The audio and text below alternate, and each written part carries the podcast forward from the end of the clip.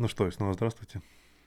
И снова в эфире совместный проект, подкаст Курлы-Курлы и подкаст Эйли нарезает. Сегодня у нас очень тяжелая тема, называется «Токсичные родители». Да, мне нужно ее сгрузить с да, я, честно говоря, не очень хочу о ней записывать, потому что вот читаешь книгу и мучаешься, читаешь и мучаешься. Но надо, потому что очень глубокая, важная тема, и вообще обещают очень хорошие результаты, если ее проработать и перестать жить под влиянием своих токсичных родителей, которые, может быть, даже уже умерли, но продолжают оказывать влияние на нашу жизнь и на наш успех.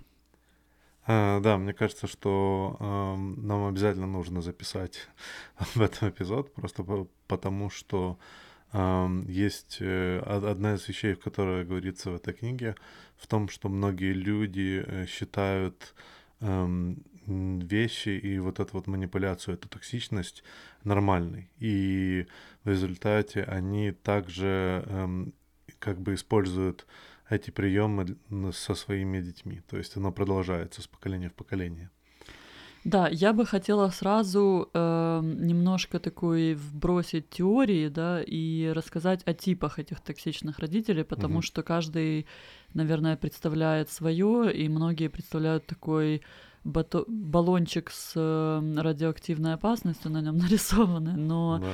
на самом деле токсичные родители могут маскироваться, а точнее под, подпадают под определение, например, такие. Первый э, вид это э, они как бы инкомпетентные родители или некомпетентные.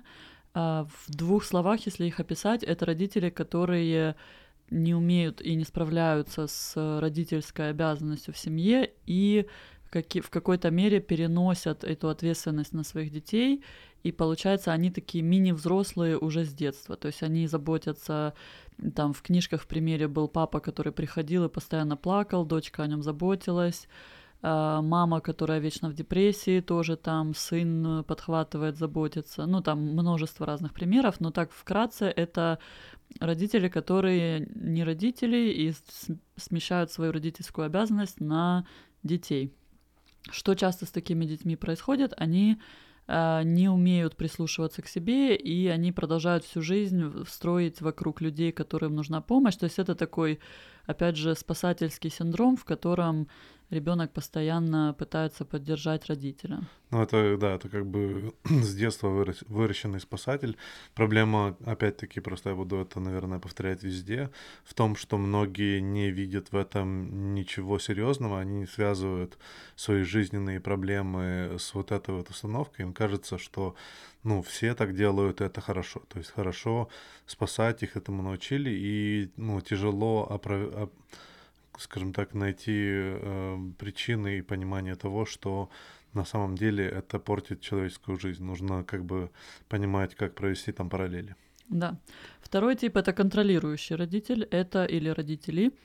Это вот который, вот он все знает как лучше, куда идти учиться, с кем общаться, что делать и очень часто даже там бывают какие-то конфликтные, может быть, эм, эти попытки контроля, то есть э, с одной стороны, тебе говорят, что ты должен там, я не знаю, добиться успеха и быть самым успешным доктором в своей области, а с другой стороны говорят, что ты должен быть вообще очень, ну, когда ты добиваешься этого успеха, тебе говорят, а вообще-то ты должен был построить классную семью и быть э, заботливым отцом.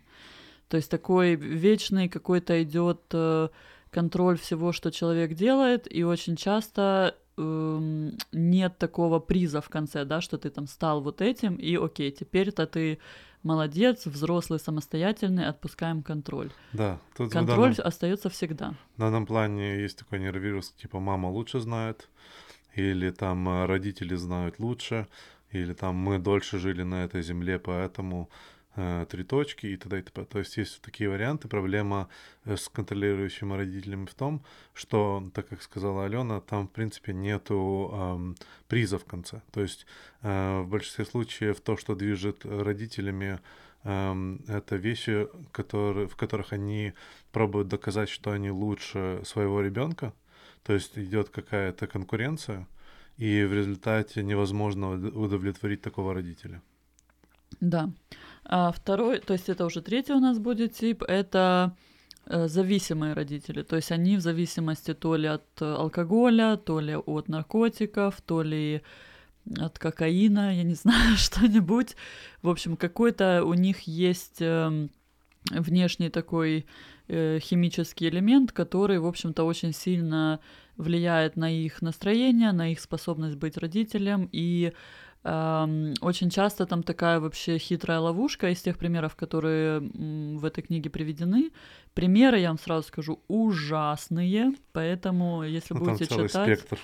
Да, то как бы осторожно. Но вот один из примеров про родителя алкоголика в том, что женщина обратилась э, за консультацией, при этом она сама как бы не очень понимает, зачем ей нужна психологическая помощь и поддержка. У нее там есть какой-то бойфренд, который ее периодически побивает, но она от него ушла, и коллеги на работе попросили ее сходить к психологу, чтобы, ну, как бы пролечиться и подстраховаться от того, чтобы опять с ним не сойтись. И на сессии она сказала, что давайте вы моим коллегам скажете, что у меня все нормально, и я пойду отсюда. И тетка начала копать, и, в общем-то, оказалось, что есть э, папа-алкоголик, который эту девочку с 10 лет начал приучать тоже к алкоголю, и у них вот единственный такой момент, когда она ощущала, что папа ее любит, и у них есть что-то особое, это они ездили на такие, э, в кавычках, радостные покатушки. Папа mm-hmm. брал бухла, они выпивали и ехали оба пьяные кататься. Это все начиналось с 10 ее лет, и получился у нее такой паттерн, что как бы с одной стороны вроде как он выражал какую-то вот они там назовем это любовь и забота, да, вот какой-то у них был mm-hmm. только их приключение, в котором, ну, больше никто из семьи не допускался. И вот, э, да, ловушка в том, что она, собственно, его оправдывала тем, что мама там была какая-то эмоционально недоступная и холодная рыба, а ему хотелось чего-то такого веселого, и вот поэтому у него вот этот весь алкоголь, и, в общем-то, любимая дочка, и все хорошо, и поэтому у нее как бы то, что мы тоже говорили в подкасте о книге «Женщины, которые любят слишком сильно», в том, что э, слилось и как бы где-то сплавилось у нее ощущение любви и алкоголических вот этих не, неадекватных приключений, да, там, где она чувствовала себя в опасности, но как ребенок, который наконец-то добился любви родителя, она ничего не говорила, потому что ей вот хотелось вот этого, что типа мы с папой вместе катаемся в машине, это офигенно. Поэтому можно на все остальное закрыть глаза. Ну вот э, тут на самом деле главный момент, который, мне кажется, мы просто проскочили, э, то, что я хотел чуть-чуть больше э, определить внимание, что дети в большинстве случаев э, ждут одобрения у родителей. Они в, ну, как бы в, малом возрасте стараются удовлетворить тех людей, которые их обеспечивают. И во, многом, э, во многих случаях, когда родители токсичные, да, они не способны правильно э, воспитывать детей и правильно с ними общаться, э, вырастает такая нездоровая динамика, когда, с одной стороны, он эту девочку бьет, да, он там говорит, что ты э, тупая, и т.д. и т.п., и она чувствует себя неполноценно. И в другой момент говорит, ну что, поехали вместе побухать. И то есть как бы он дает ей возможность, э, ну то есть его шкала и шкала, которую он, он строит этому ребенку, то, что значит, ум это не важно, и она на самом деле не очень умная, но зато если она будет тусить, да, и будет, короче, с папой проводить время, бухая в машине и, знаешь, там, разъезжая по улицам, тогда у нее будет какая-то любовь. То есть вот эта вот система, которая выстраивается, она выстраивается у людей с самого детства. Проблема, которая это вызывает, не то, что даже в том, что в результате у, него у нее получаются какие-нибудь пагубные привычки, а то, что происходит происходит э, момент э, denial, то есть э, происходит отрицание. Да, отрицание. То есть когда ей говорят, слушай, мне кажется, что это проблема, вот тут вот есть некоторая связь, э, она этого не видит, потому что для нее вот этот вот э, вот эта система, она нормализирована. То есть это в принципе такая такой способ семьи, который она видела, и тот способ семьи, который она попробует воспроизвести в своей жизни, даже э, ну даже ну как бы подсознательно. Э, и вот тут кроется как бы главный момент, что многие люди, они когда слышат э, так токсичные родители, они очень, эм, ну, как бы отрицательно к этому ставятся. У нас есть, э, в, большинство культур есть такое, как бы, вознесение родителей э, в, на ну, на уровень повыше. А тут получается, что мы их как будто обливаем грязью. На самом деле тут есть ну, градация, мы вот сейчас по ней пройдемся, но э, проблема в том, что э, к сожалению, большинство родителей не умеют быть родителями, да, то есть вот, э, вот эта вот некомпетенция. И мы должны это уметь признать и увидеть. То есть я считаю, что даже для людей, которым кажется, что у них было счастливое детство, Э, были, наверное, моменты, которые повлияли на вашу личность, которые вы считаете нормальными, которые э, в результате, скажем так, коробят или ну, происходит какая-то коррозия вашей психики и зависимости к этим установкам. Да, значит, давай договорим о этих типах и потом перейдем к той теме, которую ты затронул, о том, что же с этим всем делать. Mm-hmm. Значит, еще три типа. В вербальный абьюз это вот э, нападение именно через слова. И очень, кстати, э, там такой интересный трюк в том, что могут человека или напрямую вот просто типа ты дебил, идиот, ничего не соображаешь, ты козел, там бла-бла-бла. Это как бы, ну, черным по белому, и это наверняка многие хорошо понимают и распознают, и а, опять же, многие интер- интернализируют и делают это э, внутри у них в голове играет этот голос, который они думают, что это какая-то правда или какой-то объективный наблюдатель, который посмотрел, что ты там не смог умножить дважды два и получить четыре, значит, все, ты как бы пожизненно дебил и не лечишься. Вот. Второй вид — это типа какие-то такие подшучивания, какие-то подзуживания, которые еще и э, моим любимым гаслайтингом поливаются в том смысле, что, например, тебе говорят, ой, а что там, эм, я не знаю, там при, пришли все твои одноклассницы, и папа там говорит, например, ой, а что это ты э, получила приз за первую корову, типа ты, ну, ты как самая главная корова в этом классе, ты самая толстая, но не, та, не таким каким-то образом, а типа ха-ха-ха, вот какая смешная шутка. И если ребенок в этот момент обижается, или кто-то посторонний наблюдатель, который со стороны это услышал, пытается прокомментировать, то папа отмахивается и говорит, типа, ну, она же знает, что я шучу, или там, ну, ты же знаешь, что я шучу, ха-ха-ха. То есть тут еще сверху такой, мало того, что гадость про тебя говорят, потом еще и делают тебя, заставляют тебя чувствовать себя неадекватной, потому что а, отшучивается, что это типа плохое у тебя чувство юмора. Вот, мало того, что ты жирная, еще и чувство юмора у тебя плохое. Вот такой двойной как бы тулуп. Вот. А, это, значит, по поводу вербального абьюза. Подожди, самое странное в, да. этом, в этом плане в том, что ребенок даже со временем может стать на защиту своего родителя. Он может сказать, э, там его скажут, слушай, а вот, ну, как бы вот эта вот фраза, которую родитель сказал, она на самом деле, ну, жестяк, да, то есть там э, корова номер один в классе, это не комплимент, это, ну, не шутка. И э, ребенок и даже взрослый человек, он может тоже взять эту сторону, типа вот есть мы как семья против других людей, и, соответственно, он адаптирует еще больше эту позицию в том, что нет-нет, это шутка, но тем не менее оно оставляет э, след, который углубляется в подсознание.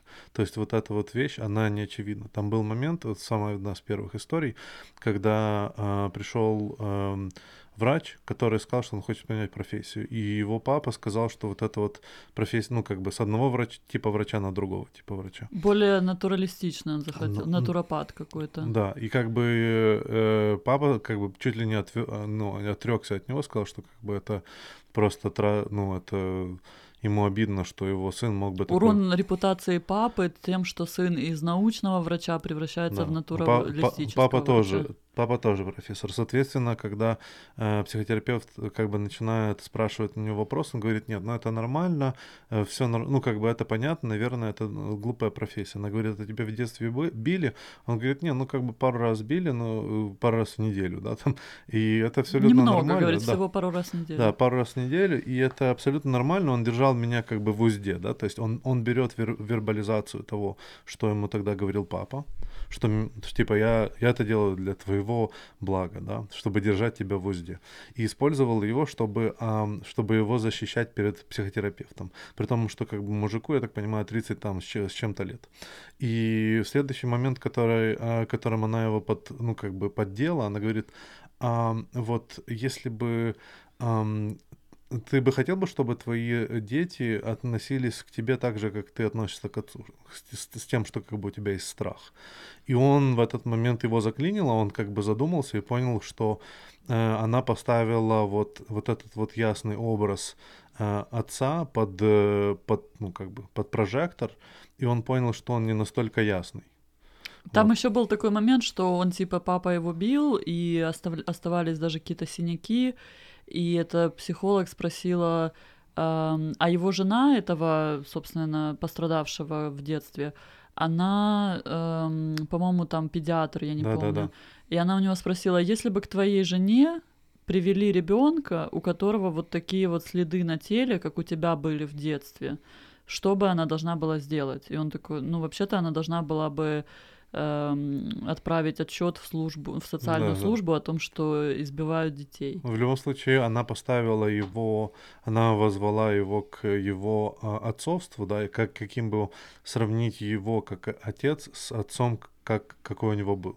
Да, и... то есть именно через не, непосредственно его самого и отца, а через его детей или через других детей, которым он не э, заглушил вот эту вот боль и не отрицает ее. Да, то есть переведение на другую семью. Если бы в другой семье был такой человек, да. что бы ты с этим сделал? И Но вот... тут как бы ты перечислил еще вот этот пример с папой получился как бы одновременно и физический угу. абьюз, и вербальный, и да. еще и он контролен, контролирующий родитель, да? да, то есть это как бы такой ну, это не исключающие типы. Я давай доскажу давай уже два дальше. последних. Да, давай. А, то есть вот мы говорили о вербальном, есть еще физические абьюзеры, ну то есть понятно, да, те, которые бьют и э, издеваются над детьми, и э, сексуальные абьюзеры, то есть инцесты или там какие-то, да. если это отчим, то ну тоже какой, я не знаю, как это технически называется, но, короче, э, это все очень тяжелые э, случаи, хотя какой-то вот для меня был такой,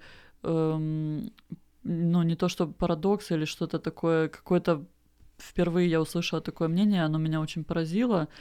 Э, один э, уже там ее пациент говорил, взрослый, да, который прошел через какие-то испытания в детстве, он сказал, что он предпочитает даже, чтобы лучше его били, чем э, вербально оскорбляли, потому что э, синяки пройдут, и как бы синяки еще видно другим людям, и другие люди могут пожалеть и ну, как бы посочувствовать, да, человеку, которого физически побили. А если вербально оскорбляют, то это как бы такая штука, которая остается с тобой на года, ее не видно, и она э, каким-то образом, ну, на твою психику очень плохо влияет на длинное количество времени и не лечится как синяки. Да, ну и тут крайняя позиция сексуальный абьюз, который, в принципе, э, один раз слишком много, да, вариант. Когда вербальный абьюз тебя могут абьюзить каждый день, это вбивать тебе в голову как просто, ну, промывка мозгов, то сексуальный абьюз хватает одного случая, чтобы испортить колодец, мягко говоря. Поэтому это очень сложная тема, там очень много разных вариантов, включая серьезных патологий, но это, в принципе, криминалитет. То есть, ну, как бы физический абьюз это тоже криминалитет, но не настолько а, общепризнанный, как э, физический абьюз. А вот э, психологический абьюз, он в принципе не признан вообще. То есть мы, мы в принципе, каждый из нас считает, что это самый легкий, это все окей, это все нормально. Тем не менее, есть много детей, которые психологически доведены до ручки и поканчивают жизнь самоубийством. Это тоже превращается в темную тему, но никто, э, к сожалению, не занимается осуждением родителей. Это просто хочу вернуться назад к тому же моменту, к которому как бы частично то как бы путь к, к путь не к прощению, путь к исцелению. В том, что мы э, культурно приз...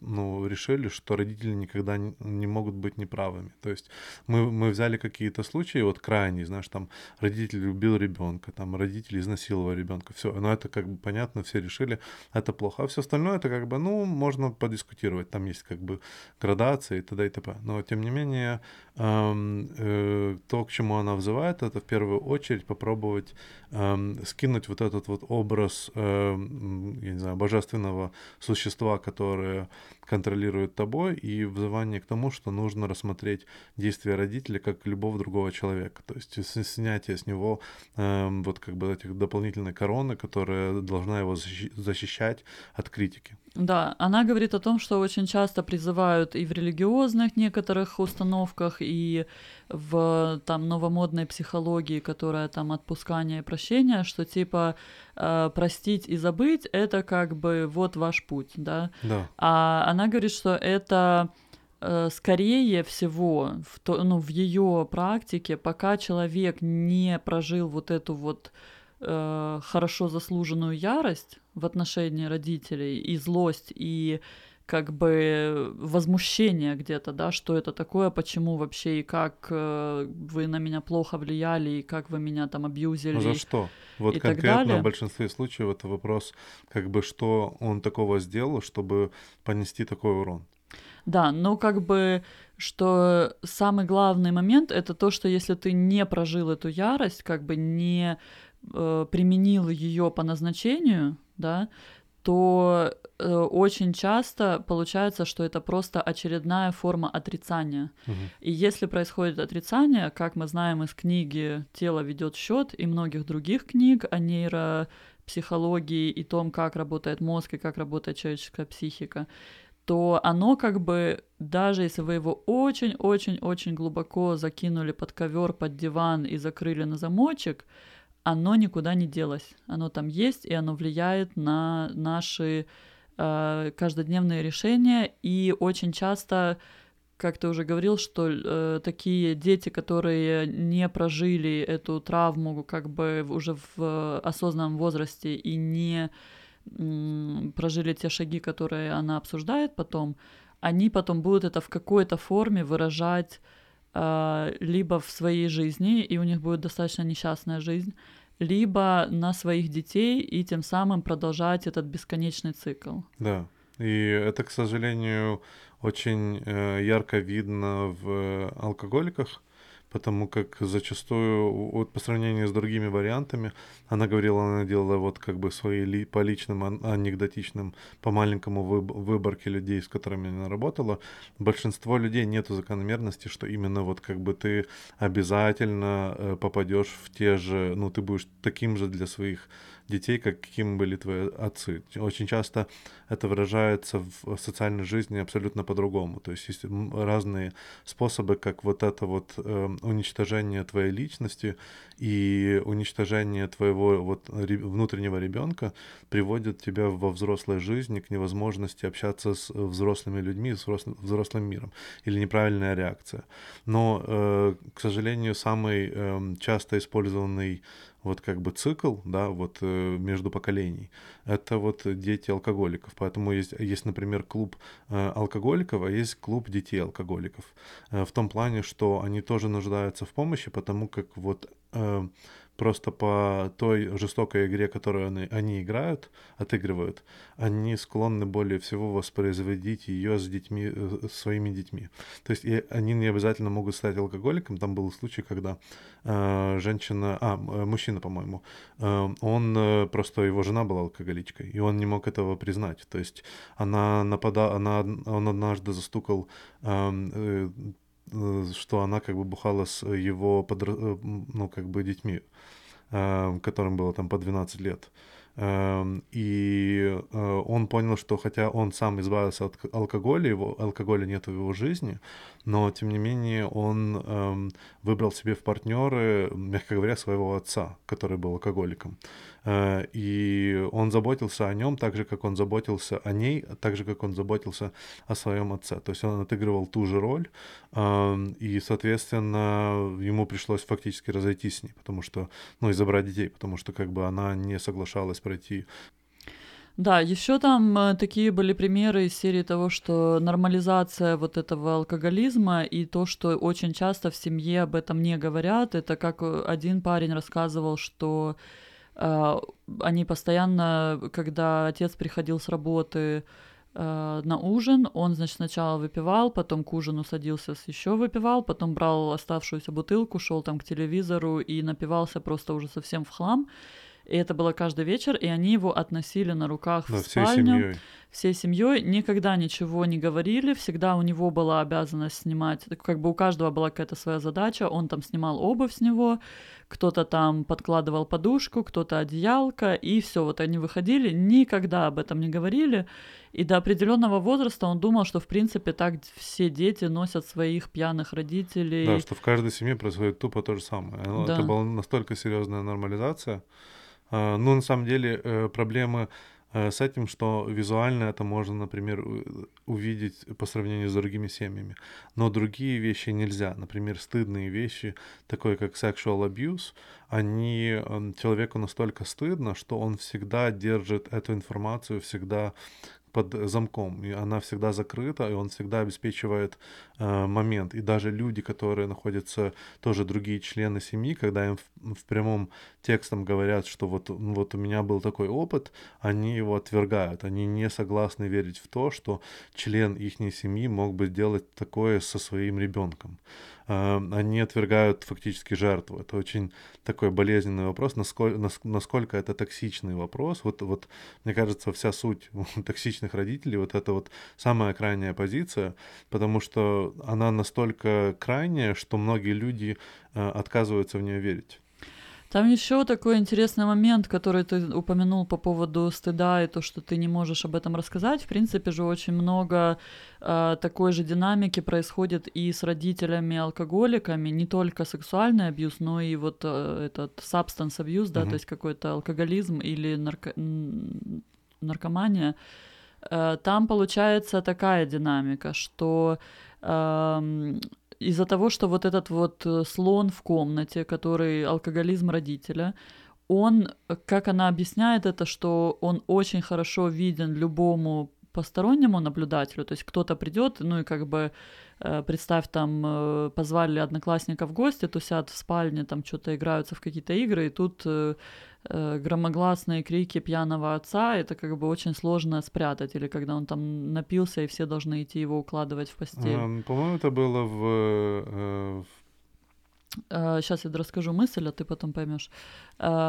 И она говорит о том, что эта динамика очень часто нормализируется, потому что из-за этого перестают приглашать гостей, потому что очень видно этого слона. Ну, она его динозавром называет, я называю слон в комнате. И из-за этого получается, что э, всей семье, которая этого слона усиленно не замечает, вот эта динамика, что не разговаривают даже об этом между собой, типа, а что за херня случилась вообще с нами вчера, и позавчера, и послезавтра тоже случится. Да. Э, и поэтому получается такой, такая ловушка, в которой ты не можешь ни с кем быть открытым и честным, кроме вот этой вот семьи, в которой вы все в одной лодке ужаса плывете. Играете в одну игру. Играете в одну игру, никому о ней не рассказываете, не можете ни с кем нормально поделиться, потому что вам кажется, что только у вас такой ужас, а может быть а, как мне некоторые подружки рассказывали, начали расспрашивать, а оказалось, что у большинства в классе папы алкоголики, но все как бы это тщательно скрывали. Вот. Но потому что все скрывают, ты думаешь, что ты один, и в итоге получается такая ловушка в том, что человеку надо кого-то любить, о ком-то заботиться, кому-то привязываться. Соответственно, вся та любовь, которая могла бы пойти, или там социальные связи, или какие-то дружеские связи, которые могли бы организоваться и раскрыться в полной мере где-то снаружи семьи, они, получается, из-за этого стыда и страха и как бы слона в комнате, они очень все сужены на семью, и вот этот вот отец, который там пил и так далее, там начинаются какие-то оправдания в его сторону, там может быть мама холодная, не, неприветливая, или она болела постоянно, а мама постоянно тоже болела, потому что папа пил, и, в общем-то, они все такие несчастные, достойные любви, сожаления и прощения, да. И в итоге получается, что у человека нет вообще никаких, кроме вот этих вот болезненных связей, в которых намешано и любовь, и жалость, и э, как бы какое-то страдание, у человека нет, кроме этих связей, никаких больше. И вот это и есть одна из самых больших, как ты говоришь, это крайняя позиция, то, что очень изолированно себя человек чувствует, mm-hmm. и э, по-особенному каким-то неправильным. И поэтому то, что вот в, и в этой книге, и в «Женщины, которые любят слишком сильно», э, оба автора, там, которые психологи с очень большим стажем, настаивают на том, что нужно обязательно группу поддержки или э, группа поддержки алкоголиков или группа поддержки семей алкоголиков. То есть не обязательно детей, там могут быть жены и так далее. И здесь вот такой ключевой момент в том, что я так понимаю, как это работает, что э, разрушается вот этот вот э, паттерн и шаблон стыда, потому что человек приходит, и в комнате сидит 15 человек, которые все через такие же проблемы проходят и точно так же себя чувствовали в какой-то период очень изолированными, а сейчас у них, получается, как бы открываются глаза на то, что, в общем-то, очень часто эти пагубные привычки родителей или там контролирующие родители и так далее, они одинаково э, как бы аффектуют, ну то есть влияют на их детей, и они в этом не одни, и они, получается, ну как бы ощущают вот эту вот поддержку и в какой-то мере, как бы странно это ни звучало, нормальность того, что как они на это реагировали. Потому что очень часто они думают, что они какие-то очень э, на себя это перетягивают вину, что может быть вот как один ужасный случай, который э, она описывает, это то, что эта девочка в детстве постоянно ее то ли отец, то ли отчим, э, который был такой признанный, уважаемый доктор, но он постоянно ей говорил, что от нее очень сильно воняет и причем говорил, типа, у тебя спина воняет, у тебя грудь воняет, и что-то какой-то какой-то такой ужас, э, ну, именно с деталями какого-то тела. И она по три раза в день мылась в душе, в кучу всяких там антиперспирантов, постоянно переодевалась. То есть она ему, безусловно, верила, что действительно от нее воняет. И когда э, она уже там начала вырастать, у нее, ну, естественно, проблемы в отношениях или какие-то странные люди, или кто-то ее бросает, там уходит. И когда она разговаривала с психологом, то даже она употребляла эту фразу, что, ну, вот последний парень ушел, ну, не знаю, может быть, э, от меня воняло, поэтому он ушел.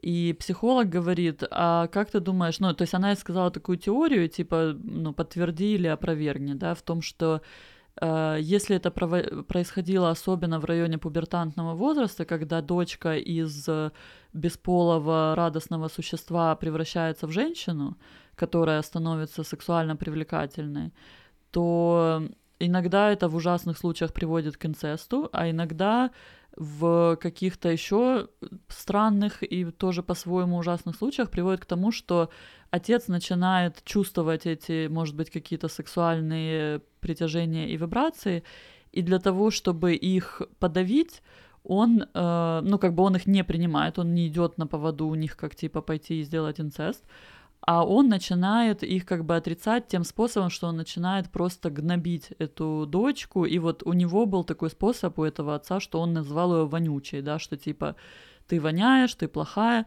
но при этом она еще вспомнила, что у нее там были какие-то в подростковом возрасте начала встречаться с какими-то мальчиками, и этот отец постоянно, или отчим, он ее постоянно спрашивал, что вы делали, расскажи мне всю правду, где он тебя трогал, расскажи мне всю правду, я тебя не буду ругать. Но она типа, ну ничего там никто меня не трогал, потому что я вообще ничего не понимала, что происходит с моей сексуальностью, все было как бы э, под облаком того, что она думала, что она воняет.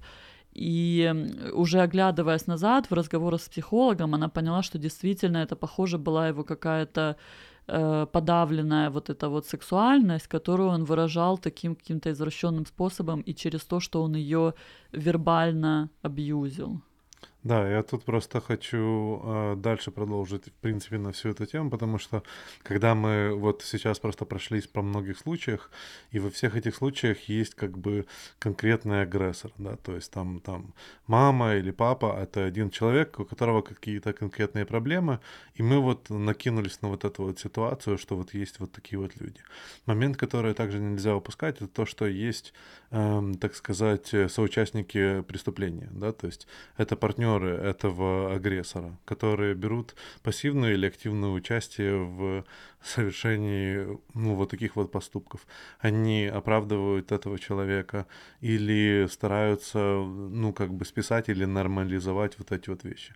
То есть мама, которая спокойно, не объясняя детям, затягивает своего мужа с помощью своих детей в постель, чтобы раз, раздеть его, потому что он нажрался просто в отключку, да, то есть она не э, пробует решить эту как-то ситуацию, она не пробует объяснить и поговорить с детьми, объяснить, что происходит. Она просто старается закрыть это все, и чтобы не было стыдно, потому что она ей страшно быть одной, потому что она его любит, много разных причин, но тем не менее она сознательно э, берет участие или несознательно берет участие в том, что происходит.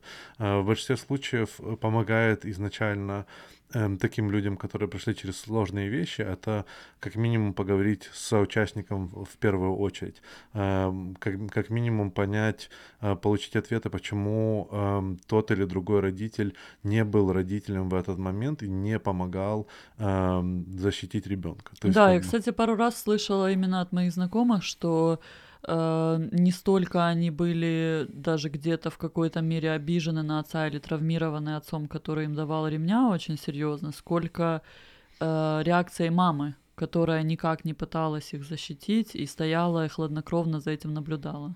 Да, там есть разный, целый спектр варианта, как происходит вот соучастие к этим всем вещам, но э, в принципе вот опять-таки вот первый момент и главный момент, который нужно понять тех ситуациях это нужно сделать объективную оценку, насколько хороши были ваши родители. Не в том плане, типа, вот ну я, ну я же вырос нормальный, да, там у меня сейчас успешный бизнес, там, я не знаю, хорошая семья, хорошие дети.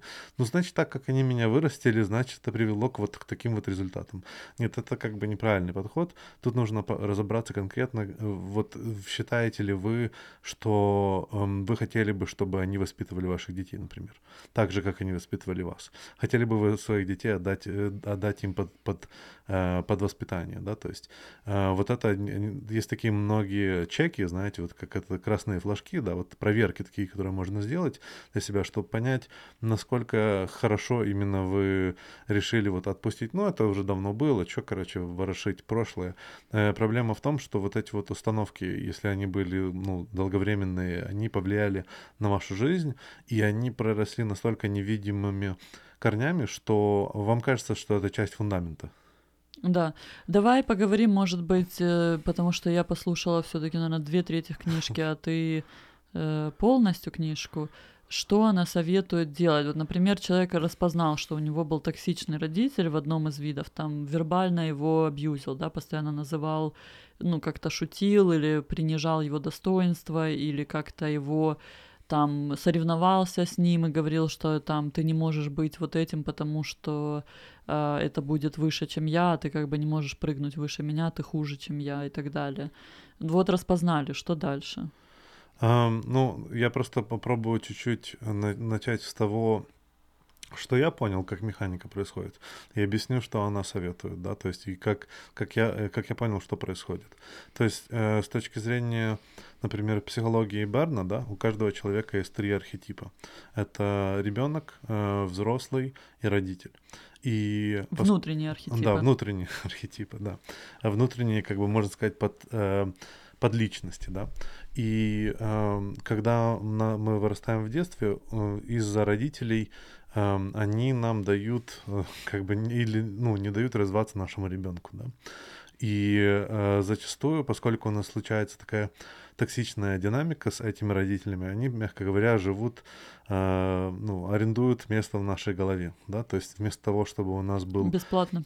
Да, какой-то как, какой-то конкретный э, архетип вот родителя, который мы придумали, который должен заботиться о нас, о нашем ребенке, у нас, или там, ну, о нашем внутреннем ребенке, и, наверное, о нашем внешнем ребенке тоже, если у вас есть, то э, происходит то, что, они, что в вашей голове живут ваши родители, которые постоянно, ну, эм, дергают за шнурочки, определяя вашу жизнь, да, то есть я вот это вот не сделаю, потому что вот такая установка, я вот это вот не сделаю, потому что такая. Вообще дохождение до того, чтобы увидеть эти, э, эти триггеры, увидеть эти шнурочки, которые дергаются, да, э, тоже нелегкий не вопрос. Но если вы уже дошли до того, что вы увидели вот это взаимодействие, первый момент это, э, это постройка правильной оценки. То есть идея в том, что вы должны построить, каким бы вы хотели иметь именно родителя, да, то есть вы в голове у себя говорите, нет, тот родитель, который у меня там живет, он, короче, мы его выселяем, мы берем родителя такого, который я бы хотел бы быть, иметь, да, у меня в голове. И он заботится о моем внутреннем ребенке. После этого ты делаешь сравнение вот этого родителя, не то что идеального родителя, а родителя, которого ты хотел бы иметь, с тем родителем, который у тебя был. И ты Помогающего должен... родителя, я бы сказала, да. заботящегося. Да, и по факту ты должен, ты должен э, confront, то есть ты должен э, по, э, как бы вызывать, пойти, пойти на, на, на конфликт фактически со своим настоящим родителем и спросить у него, почему он был таким плохим родителем. Ты должен понять, ты должен ему дать знать, что ты сделал вот эту вот оценку, и что ты больше не готов, чтобы он жил у тебя в голове. Если там я какое-то слушала немножко кусок э, в конце, что она говорит еще о каком-то написании писем, да, да то есть да, это, да. я так понимаю, перед тем, как идти к родителю и пытаться ну, там с ним есть, э, разбираться. Э, с письмами там много э, вариантов. Во-первых, э, э, есть люди, которые живут под гнетом родителей, которые уже даже не, не живые, да которые или там не живут вместе и вообще с вами не общаются. То есть они живут вашей, только в вашей голове. Угу. И вот она говорит, что лучше, легче всего с ними вот именно кон, э, поставить их под вопрос, вам нужно все равно провести диалог с, э, со своими настоящими родителями и обвинить их, ну, провести свой, свою защиту. То есть ваш родитель будет защищать вашего ребенка перед вашими настоящими биологическими родителями, объяснять, почему они сделали с ним плохо. То есть у вас будет ваш внутренний защитник. И вот этот процесс защиты, он должен быть физический, то есть он должен иметь э, реальный процесс до того, как вы решите в какой-то момент, что вы хотите их простить. То, что она говорит о сильное прощение, что многие люди используют это как шорткат, знаете, что типа вот я не буду, хорошо, я не хочу узнавать, что они там делали плохое, не хочу разбирать, я так много потратил времени, чтобы это забыть, э, корни пусть останутся, но вот типа все, я простил, все, все хорошо, типа двигаемся дальше. А, а она именно говорит, что нет, нужно конфронт, нужно встретить их в лицом в лицо и сказать все, что они сделали плохого для вас. Это тяжелый тяжелый процесс. Иногда родители не готовы это слушать, иногда родители просто не могут это слушать. Иногда человек не готов сам по себе высказать им это в лицо, а он не, недостаточно силен для того, чтобы это сделать. Но вот первый шаг — это, например, написать вот это вот письмо. И есть, ну, есть варианты, когда просто ты, если можешь, то его нужно отослать то вот, вот эти вот обвинения ты должен отослать этому человеку и узнать, что он может сказать в свою защиту. Ты должен фактически вот э, момент, наверное, если так подумать, э, то это момент вот подростковый, когда ты э, э, rebel, то есть пов, пов, повстаешь против своих родителей, восстаешь. да, восстаешь против своих родителей для того, чтобы э, свергнуть их неправление, да, и вот этот процесс ты должен пройти. Ну, не знаю, я так представляю себе этих родителей, даже которые она в, на сессиях рассказывает, как э, периодически она некоторым людям говорила, что, ну, там, например, какая-нибудь очень депрессивная молодая женщина, и она говорит, я считаю, что мы должны провести консультацию с твоими родителями. И они там приходят и начинают типа мама там начинает э, рыдать, что ой-ой-ой, лышенько, лышенько, типа мне там какая я ужасная, чуть ли не начинает там при психологе себя палками бить, а папа начинает психовать и кричать, что типа э, мы справлялись как могли, и мы вообще нормальные родители. Да, вы тут и то, что... семью. Да, и то, что мама там выпивала и что-то делала, то оно как бы э, ну, она так зато себя лучше чувствует, и с ней можно тогда нормально общаться. Эм, что как бы мне кажется, все-таки вот такой прямо совет, чтобы ты самостоятельно пробовал с родителями об этом поговорить. Наверное, я бы все-таки сказала, что нужна все-таки терапия с каким-то психологом, который поможет тебе найти связь и с вот этим внутренним ребенком, и э, снять онемение вокруг того или отрицание, да, вокруг того, что действительно были какие-то проблемы.